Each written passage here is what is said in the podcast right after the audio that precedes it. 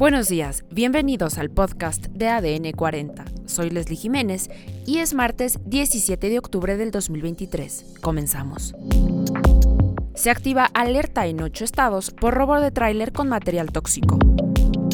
Ejército y Guardia Nacional desbloquean carreteras en Michoacán.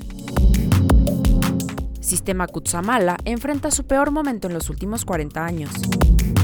Pero antes, en nuestro tema principal, Daniel Novoa se convierte en el presidente más joven de Ecuador. Vamos a escuchar a nuestro compañero Carlos Rojas de Ecuavisa, que forma parte de la Alianza Informativa Latinoamericana. Con el 97,3% de las actas escrutadas, Daniel Novoa, el candidato de ADN, obtuvo la presidencia de la República, con una votación del 52,01%. La candidata del correísmo, Luisa González, obtuvo el 47,99%. De esta manera, Novoa, un joven empresario de 35 años, será presidente de la República hasta mayo de 2025. Esto porque el presidente en funciones, Guillermo Lazo, llamó a una muerte cruzada y anticipó elecciones debido a los problemas de gobernabilidad que vivía el país. Por lo tanto, Novoa tendrá que completar el mandato de cuatro años que termina precisamente en el año 2025. El Consejo Nacional Electoral tiene que cerrar también los escrutinios en las mesas en el exterior para determinar cuántos asambleístas en el extranjero se van a elegir y a qué fuerzas políticas corresponderían los seis escaños que están en disputa. Si no hay mayores problemas con esos resultados, el Consejo Nacional Electoral podría ya empezar a proclamar resultados y de esta manera determinar la fecha precisa en la que el presidente de la República, Guillermo Lazo, dejará el poder. Sin embargo, el Consejo Nacional Electoral ha anticipado que esta transición podría extenderse hasta mediados de diciembre, cuando finalmente se produzca el cambio de mando. Informó para ustedes Carlos Rojas desde Coavisa para la Alianza Informativa Latinoamericana. Además, el pasado 10 de octubre, en la caseta federal de Jalos Totitlán, Jalisco, se llevó a cabo el robo de un tractocamión que transportaba acrilonitrilo, un líquido incoloro con un ligero olor a dulce y acre que se disuelve fácilmente con el agua, pero que es explosivo e inflamable.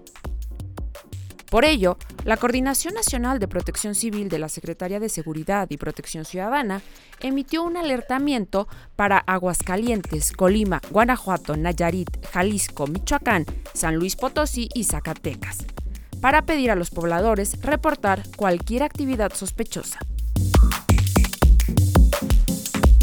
Por otro lado, este fin de semana, uniformados del Ejército Mexicano, Guardia Nacional y Guardia Civil se movilizaron a las localidades de Santa Ana Amatlán, Razo del Órgano y Apatzingán Aguililla, en el estado de Michoacán, para liberar bloqueos carreteros. Además, en otro operativo de la Sedena y Guardia Nacional, aseguraron un arma de fuego de alto calibre, cargadores y cartuchos útiles a través de la base de operaciones interinstitucionales BOI situada en Buenavista. En otros temas, de acuerdo a la Comisión Nacional del Agua, hasta la última semana de septiembre y la primera quincena de octubre es cuando se ha tenido un descenso en el llenado del sistema Cutzamala, el 26 de septiembre, el Cutzamala registró 308.34 millones de metros cúbicos de agua, pero para el 3 de octubre se redujo a 304.1 millones de metros cúbicos. Para el 10 de octubre pasó a 303 millones de metros cúbicos de agua. Y para esta semana que inicia será de 300.3 millones de metros cúbicos, con el que el déficit se ubica de 38.8%. De acuerdo a la estadística de la Conagua, el año pasado, en octubre, el almacenamiento era de 482.97 millones de metros cúbicos de agua, 61.7% superior al actual. Y en los deportes, encuentran sin vida al futbolista Álvaro Prieto, tras cuatro días de búsqueda en las inmediaciones de la estación de Santa Justa, Sevilla, lugar en el que se le perdió la pista el pasado 12 de octubre. El cuerpo sin vida de Álvaro Prieto fue hallado de manera fortuita entre dos vagones de un tren. Y en los espectáculos, con un debut estadounidense valorado en 96 millones de dólares y 32 millones más en todo el mundo, Taylor Swift se corona como la nueva reina de la taquilla, tras el estreno de su concierto de Eras Tour en las salas de cine. Además, Museo Calus recibe donación de obra del coleccionista Terry Welch. El coleccionista y diseñador de jardines japoneses, Terry Welch, donó 282 obras de arte japonés, que datan de hace más de medio siglo al Museo Caluz, ubicado en el centro de la Ciudad de México.